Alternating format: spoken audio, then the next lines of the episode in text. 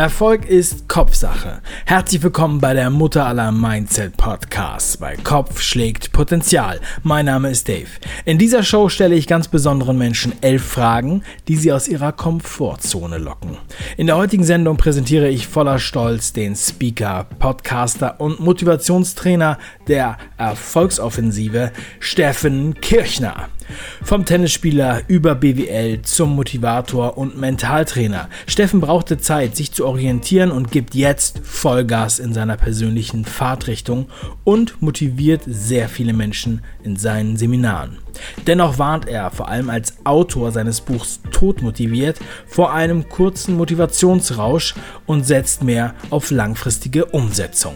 Steffen, herzlich willkommen zur Show!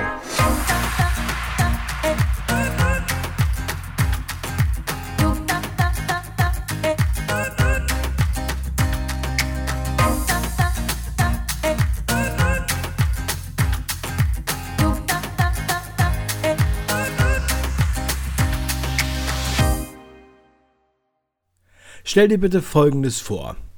Wir sehen uns erst in drei Jahren wieder. Was denkst du? Was für eine Person bist du dann? Also in drei Jahren versuche ich erstmal ein Mensch zu sein, der sich noch weniger mit anderen Menschen vergleicht, der noch mehr fokussiert ist auf sich, auf seine eigene Entwicklung, auf seine eigenen Projekte und ja, aus diesem Vergleichsdenken, das ich selber im Profisport ja gelernt habe, damit bin ich wirklich groß geworden seit meiner Jugend, wo ich im Leistungssport war, später eben im Profisport, damit bin ich aufgewachsen. Das heißt, der Fokus bei mir war immer sehr stark auf dem, was machen die anderen, wie entwickeln die sich und ja, im Profisport ist es teilweise auch notwendig, aber in Wahrheit lenkt es dich von der eigenen Entwicklung ab. Und das ist was, was ich jetzt über die Jahre immer mehr ablege, was ich aber immer noch mehr ablegen kann. Das ist was, was ich definitiv in drei Jahren noch besser kann oder können will. Und zweitens auch die eigene Ungeduld noch besser positiv zu lenken.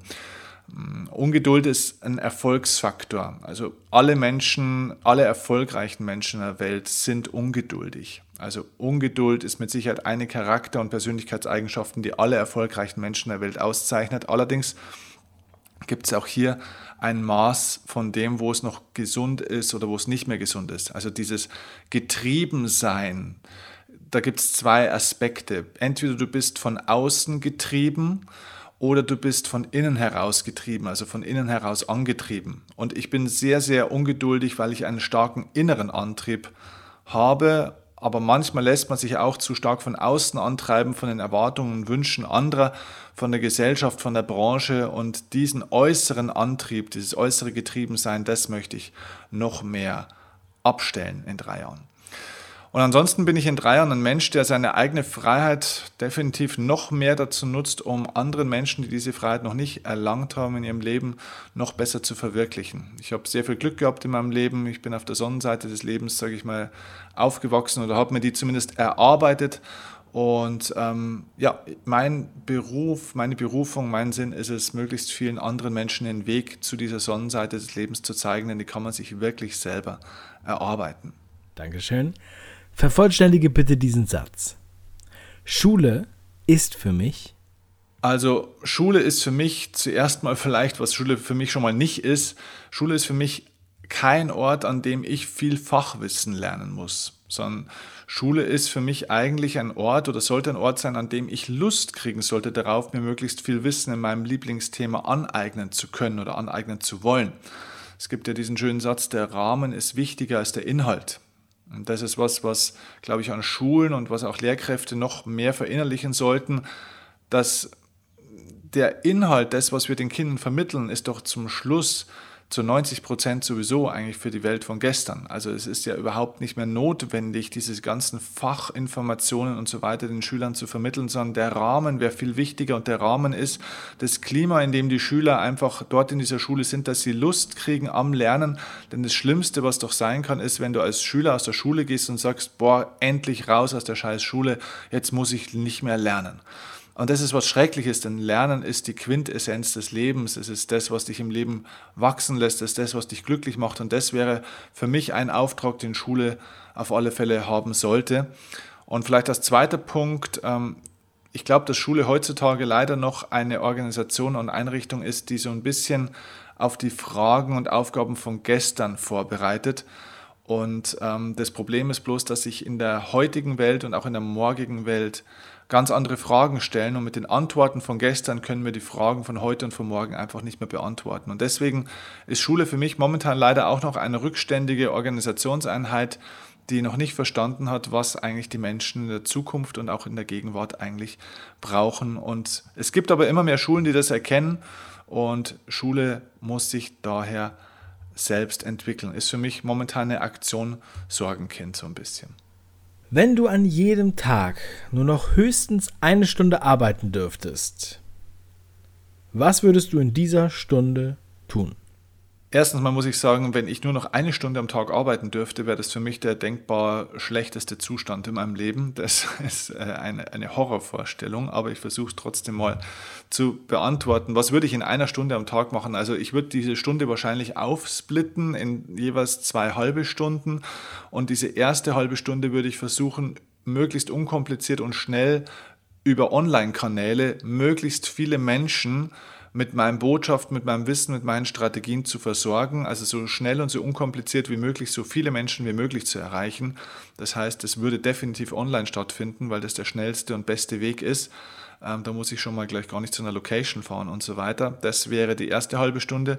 Und die zweite halbe Stunde würde ich dafür investieren, mein Team zu stärken, mein Team weiter aufzubauen, meine Menschen in meinem Team, in meinem Unternehmen weiterzuführen, damit die das bereits vorhandene Wissen von mir, das, was wir aufgenommen und niedergeschrieben haben mittlerweile, dass wir das noch mehr in die Welt bringen. Das heißt, dass mein Wissen ähm, ja, multipliziert wird in die Welt hinaus. Das heißt, dass ich Menschen aufbaue, die das, was in mir steckt, dass die das reproduzieren und skalieren nach außen, das wären wahrscheinlich die zwei halben Stunden, wo ich die meiste Zeit dafür investieren würde. In was für einer Fernsehsendung wärst du gerne? Also von Kochsendung bis Actionfilm ist alles erlaubt. Was würde inhaltlich in deiner Fernsehsendung passieren? Also meine Lieblingsfernsehsendung ist tatsächlich, wenn ich Fernsehen schaue, was selten genug vorkommt, dann am liebsten Markus Lanz. Meistens schaue ich den aber auch über YouTube. Ähm, und bei Markus Lanz würde ich sehr, sehr gerne tatsächlich mal in der Sendung sitzen, weil ich das eine sehr angenehme Talksendung finde mit sehr vielen unterschiedlichen Gästen. Ähm, ich finde das gut, wie er das macht. Ähm, ja, das wäre eine Sendung, in der ich sehr, sehr gerne drin bin oder drin wäre und äh, wo wir auch versuchen tatsächlich auch aktiv reinzukommen. Zweitens wäre ich natürlich wahnsinnig gerne mal im aktuellen Sportstudio und zwar nicht nur einfach im Sportstudio, sondern bei einer WM-Sendung als sportpsychologischer Experte, als, ja, als ein Experte für Erfolgspsychologie, der ich ja bin, um die Spiele der Fußballnationalmannschaft aus der Perspektive mal zu analysieren, denn ich finde, ist ganz erschreckend, wie viel über psychologische Themen in der Fußball- oder generell in der Sportberichterstattung immer gesprochen wird von Experten, Journalisten, Sportlern, Trainern und so weiter, die aber ganz ehrlich im Bereich Sportpsychologie wirklich aber teilweise überhaupt gar keine Ahnung haben und Meistens geht es um psychologische Themen, ohne wirklich da mal in die Tiefe zu gehen und mal wirklich die Zusammenhänge, wie sie sind, zu erklären. Und das, dieses, diese Diaspora, die würde ich sehr, sehr gerne mal auflösen und würde da gerne mal echt einen guten Fach, äh, Fach-Know-how mit dazugeben. Und das würde auch die Zuschauer mal weiterbringen, weil sie was Neues erfahren, mal neue Sichtweisen hören und manche Dinge mit Sicherheit auch besser auf eine sehr unterhaltsame Art und Weise verstehen würden. Und das dritte wäre vielleicht, ja, das ist jetzt vielleicht keine Fernsehsendung, sondern eher, das wäre ein Kinofilm. Und zwar bei Herr der Ringe würde ich gerne mitspielen und ich würde mich ähm, unbedingt mit meinem Lieblingsmentor Gandalf dann irgendwo treffen wollen. Gandalf war der graue Zauberer und den würde ich am liebsten irgendwo im Auenland auf so einem schönen grünen Grashügel irgendwie mal unterm Baum treffen und würde den gerne mal übers Leben befragen. Das wäre eine coole Geschichte, weil ich glaube, der hat ziemlich viel Weisheiten auf Lager. Stell dir mal vor, du würdest heute deinen persönlichen Highscore deines Lebens angezeigt bekommen. So wie beim Videospiel. Wo würdest du besonders punkten? Hm, da fallen mir jetzt so drei bis vier Punkte ein. Also erstens mal würde ich mit Sicherheit besonders punkten bei dem Faktor Risikofreude. Also Risikofreude ist wahrscheinlich eins der Dinge, die mich mit am meisten auszeichnet. Denn in meinem Leben war es echt so, dass ich das, was ich heute habe, die finanzielle Freiheit, dieser berufliche Erfolg, die Sichtbarkeit, alles das, was ich tue, habe ich wirklich von null weg erschaffen. Also wirklich komplett von null. Ich hatte null Unterstützung, null Leute, die wirklich an mich geglaubt haben, teilweise eher gegen mich gearbeitet haben. Und ich musste ein sehr, sehr hohes Risiko eingehen, indem ich meine alten Berufsmöglichkeiten, meinen alten Berufsweg beendet habe und einfach ins kalte Wasser gesprungen bin, in den ersten zwei Jahren meiner Karriere über 70.000 Euro minus gemacht habe. Gerade das erste Jahr mit knapp 50.000 Euro minus war ein sehr, sehr hartes Jahr. Und das zu riskieren und vorab zu investieren, bevor ich was haben konnte, also den Preis für das, was ich wirklich mal in meinem Leben haben will, vorab zu bezahlen. Von meiner Energie, von meinem Zeitaufwand, aber natürlich auch finanziell, das war ein hohes Risiko das bin ich eingegangen und das hat sich ausgezahlt. Du musst immer für alles, was du im Leben willst, den Preis für das im Vorfeld bezahlen. Das sind die meisten Menschen nicht bereit dazu. Ein weiterer Highscore in meinem Leben wäre mit Sicherheit meine Selbstvertrauensentwicklung. Ich war ein Mensch früher mit extrem großen Selbstzweifeln. Die waren so groß, dass ich teilweise die Straßenseite gewechselt habe, wenn mir eine hübsche Frau auf der gleichen Straßenseite entgegengekommen ist. Das hört sich lustig an, es war aber gar nicht so lustig, wie es sich anhört. Ähm, noch vor zehn Jahren war eine meiner größten Ängste in meinem Leben wirklich vor anderen Menschen zu sprechen öffentlich. Und diese Selbstvertrauensentwicklung, die habe ich durchgemacht. Heute ist dass also erstmal mit den Frauen kein Problem mehr und zweitens ähm, vor allem der Platz auf der Bühne vor Menschen zu sprechen ist heute der schönste Platz, den ich mir überhaupt vorstellen kann und das ist mit Sicherheit ein großer Punkt. Ein weiterer Highscore in meinem Leben wäre wahrscheinlich der Faktor Vertrauenswürdigkeit. Ich glaube, dass Menschen, die mich dann wirklich mal kennenlernen, die meine Arbeit wirklich auch mal sehen, dass die feststellen, der Mensch, der spricht nur von Dingen, die er selbst erfahren hat. Es gibt viele Dinge, zu denen ich eine Meinung habe, aber noch nicht so viel Ahnung habe, dass ich es öffentlich erzählen möchte. Ähm, das, was ich beruflich den Menschen an Impulsen, an Strategien weitergebe, habe ich selbst alles erlebt und das spüren die, dass das echt ist und da vertrauen sie mir sehr stark und wir haben eine unglaublich hohe Quote an, an Bindung, Beziehung und Vertrauen untereinander. Ich zu meinen äh, ja, Seminarteilnehmern, auch zu meinem Team, zu Freunden und so weiter. Und das letzte Faktor mit Sicherheit der Faktor Geld. Also wenn man es jetzt mal rein rational betrachtet, wo es das auch mit einer Zahl rechnen kannst, dann ist wahrscheinlich ein Highscore meines Lebens tatsächlich der Faktor Geld. Das war es nicht immer, es war eher wie sagt man, eine Downscore oder eine Low Score. Also es war früher ganz schlecht mit, mit meinen finanziellen Verhältnissen, aber das hat sich sehr, sehr, sehr, sehr schön und positiv entwickelt. Und ähm, ja, finanzieller Erfolg kommt, wenn du, wenn du die anderen Punkte, Selbstvertrauen, Vertrauenswürdigkeit und Risikofreude, wenn du die anderen drei Punkte in deinem Leben aufbaust. Du darfst dich mit nur einem Hashtag beschreiben. Welches ist das und warum? Der Hashtag, der mich wahrscheinlich am besten beschreiben würde oder mit dem ich mich am liebsten beschreiben würde, wäre der Hashtag Erfolgsmensch. Warum? Weil nicht, weil ich alles, was ich mache, zum Erfolg immer mache oder weil ich alles kann oder besonders schlau bin, weil ich, sondern weil ich Erfolg für mich ganz anders definiere. Ähm, Erfolg bedeutet für mich, dass etwas ja erfolgt. Das heißt, dass es eine Folge ist. Das heißt, es ist ein aktiver Prozess dahinter. Und es gibt eben für mich drei Ebenen des Erfolgs. Es gibt einmal diese Ergebnisebene, also wo ich auf dem Bankkonto eine Zahl sehe oder Umsatzzahlen oder äh, Seminarteilnehmer oder äh, Titel oder, oder was auch immer. Ne? Also das sind äh, messbare Erfolge, das ist die Ergebnisebene. Dann gibt es aber eben auch eine Gefühlsebene beim Erfolg. Das ist also das, was ich dabei spüre, die sogenannte Erfüllung. Ähm, viele Menschen haben ja auf der Ergebnisebene super Zahlen zum Beispiel, sind finanziell zum Beispiel frei, haben tolle Mitarbeiter, das Unternehmen wächst, aber sie haben auf der Gefühlsebene ein Defizit und Erfolg ohne Erfüllung ist Misserfolg aus meiner Definition heraus. Und die dritte Ebene des Erfolgs neben der Ergebnis- und neben der Gefühlsebene, die dritte Ebene ist die Prozessebene. Und wenn du, den, wenn du das Richtige tust, wenn du den richtigen Prozess gehst, wenn du in die richtige Richtung gehst, dann kannst du am Anfang vielleicht das Gefühl noch nicht gut sein oder auch die Ergebnisse noch nicht gut sein. Du kannst dich noch überhaupt nicht bereit dazu fühlen, das zu tun, was du eigentlich gerade tust oder tun sollst. Aber wenn du es trotzdem tust und trotzdem den Prozess startest, kommst du in die richtige Richtung. Und da gibt es diesen schönen Satz, es ist egal, wie nah du an der Hölle stehst, entscheidend ist immer, in welche Richtung du gehst. Und das passt zu mir. Ein Erfolgsmensch ist für mich jemand, der den Prozess bestimmt, in welche Richtung er gehen will und über diesen Prozess, den er geht, sein Gefühl verändert. Fake it until you make it.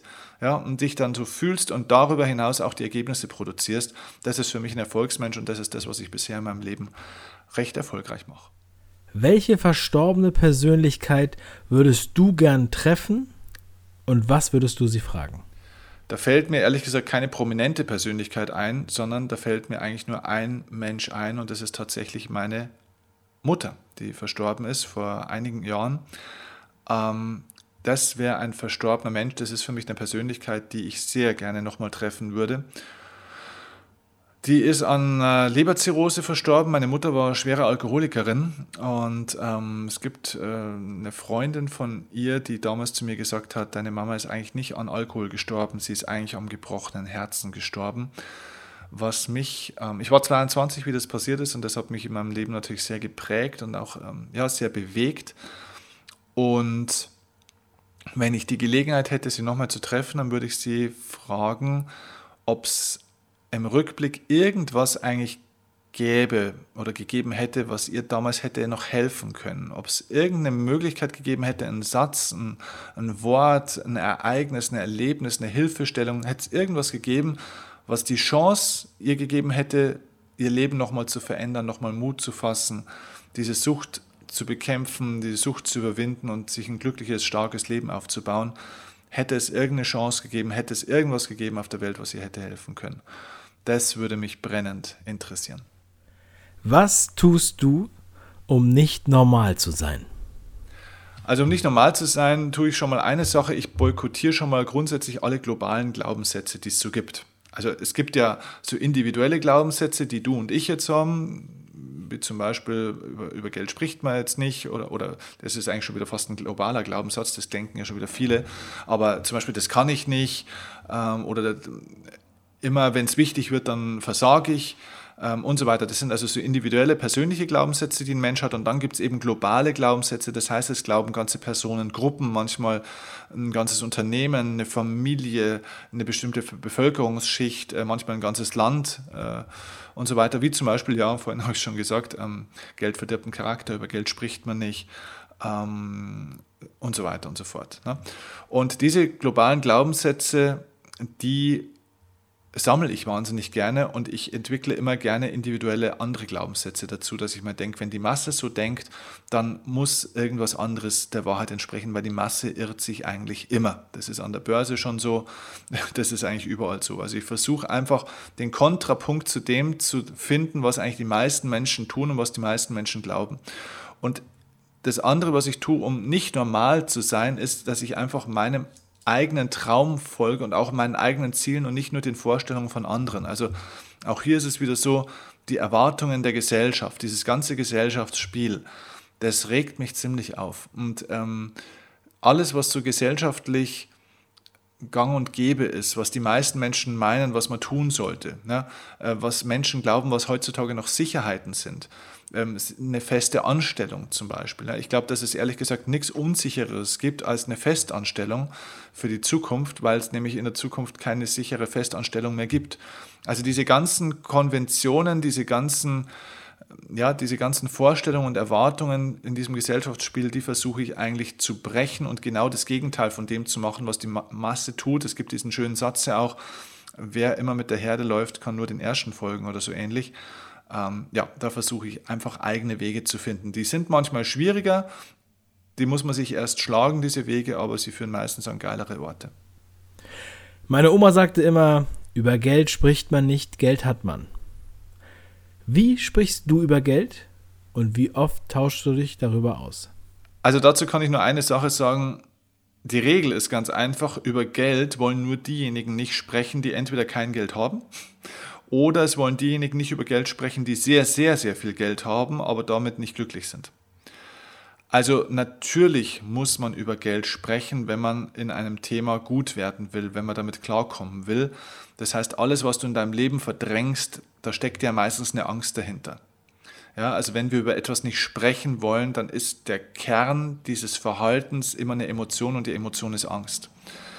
Ähm, entweder die Angst vor Ablehnung oder die Angst, irgendwas nicht gut genug zu können, nicht die, die Angst, nicht genug zu sein oder nicht genug zu haben, die Angst, ausgegrenzt zu werden, äh, die Angst, verachtet zu werden. Es geht immer um diese Kernängste.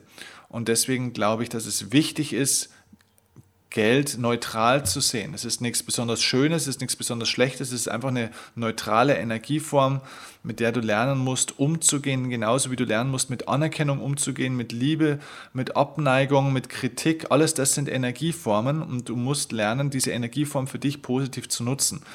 Und ich selber habe also tatsächlich was vor zwei Jahren in meinem Leben eingeführt, was eine geniale Geschichte war. Und zwar habe ich immer einen Money Day in der Woche.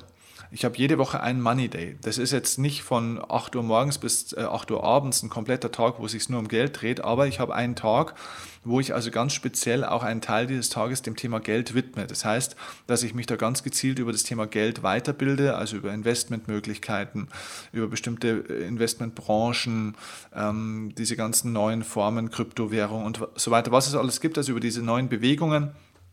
Ich lasse mich auch coachen im Bereich Geld ich, ich spreche und telefoniere und treffe mich mit Menschen, die finanziell sehr erfolgreich sind. Wir tauschen uns darüber aus.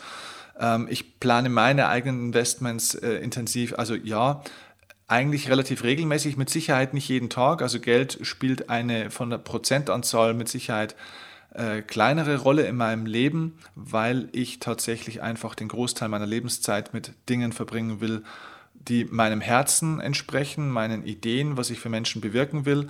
Aber das kann ich auch tatsächlich erst seitdem machen, seitdem ich so viel über Geld nachgedacht und gesprochen habe, dass dieses Geld mittlerweile einfach für mich keine große Rolle mehr spielt, weil es nämlich relativ automatisiert auch kommt und ich so eine finanzielle Unabhängigkeit aufbauen konnte. Und ich weiß, wie es ist, wie es, wenn es nicht so ist. Ich kenne die gegenteilige Welt, weil ich hatte mal absolut null Geld und sogar weniger als null. Und da weiß ich, wie präsent dann auf einmal dieses Thema wird und dann musst du nämlich die ganze Zeit drüber sprechen und drüber nachdenken, allerdings in einer negativen Form und das zerstört dein ganzes Energielevel, deine ganze Lebensqualität und diese Macht übers Leben und über die eigene Lebensqualität darf Geld niemals kriegen. Was sind deine drei wichtigsten Fähigkeiten, die du der nächsten Generation mitgeben möchtest? Fähigkeit Nummer eins von mir definitiv Konsequenz.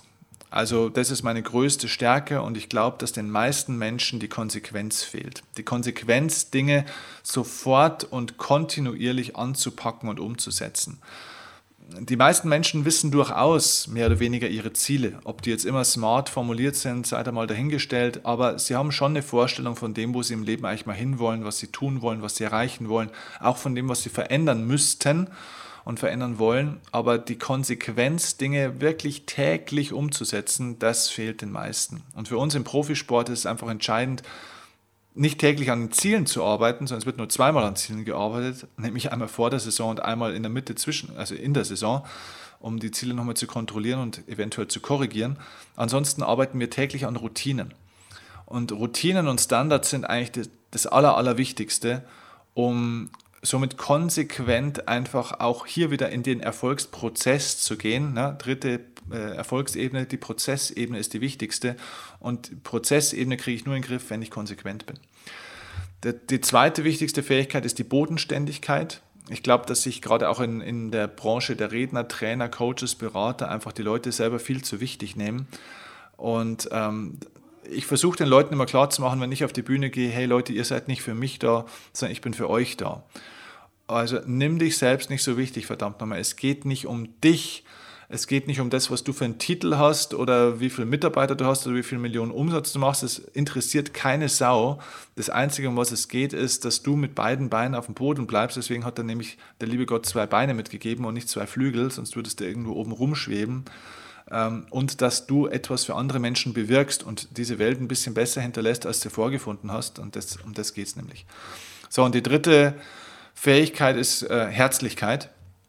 Denn ich versuche wirklich von Herzen zu sprechen und von Herzen auch ja, zu handeln.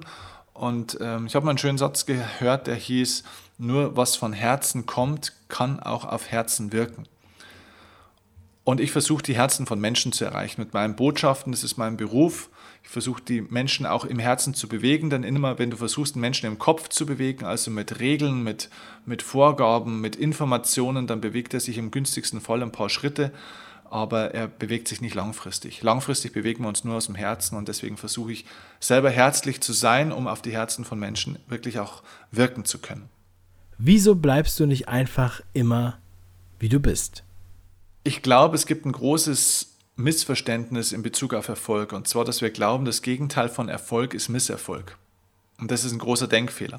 Denn das Gegenteil von Erfolg ist für mich nicht Misserfolg, sondern Passivität. Denn Erfolg ist für mich, wie gesagt, was Aktives, da wo ich mich auf etwas zubewege. Deswegen heißt ja mein Seminar auch die Erfolgsoffensive, weil ich glaube, dass du im Leben nur dann erfolgreich wirst, wenn du in Bewegung bist, wenn du dich auf etwas zubewegst und nicht nur, wenn du dich von etwas wegbewegst oder überhaupt nicht mehr bewegst. Und das Schlimmste ist, ist wirklich dieses Prinzip Hoffnung. Denn wer passiv ist und abwartet, der hofft darauf, dass sich die Umstände verändern, dass seine Chance kommt, dass er entdeckt wird, was auch immer. Ja, dieses Prinzip Hoffnung ist das Prinzip des Untergangs. Ähm, keiner entdeckt dich, keiner macht dich groß und die Umstände ändern sich, aber vielleicht nicht so, wie du willst. Und wenn, dann hast du Glück gehabt. Und wenn du kein Glück hast, dann bleibt scheiße. So, also das heißt, Hoffnung bedeutet Stillstand, Hoffnung bedeutet eigentlich teilweise dann oft auch Rückschritt und das ist das Gegenteil von Erfolg.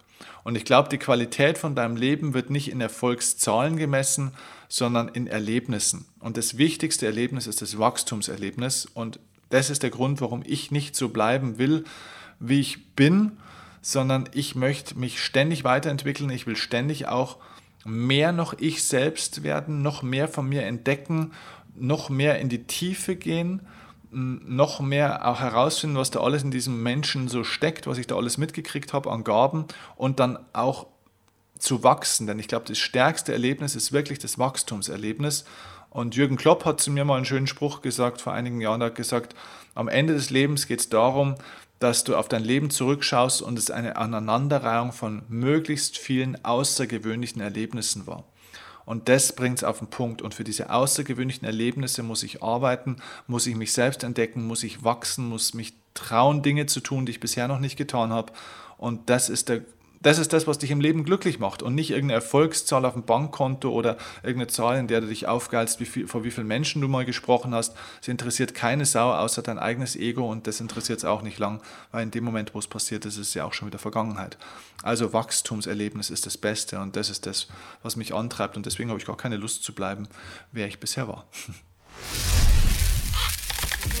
Das waren elf Fragen an den Mann in der Erfolgsoffensive bei Kopf schlägt Potenzial. Steffen, vielen lieben Dank für deine Offenheit und deine Antworten. Steffens Podcast sowie sein Seminar sind in den Show Notes verlinkt. Wenn dir diese Sendung gefallen hat, dann bewerte den Podcast bitte in deiner Podcast-App mit 5 Sternen.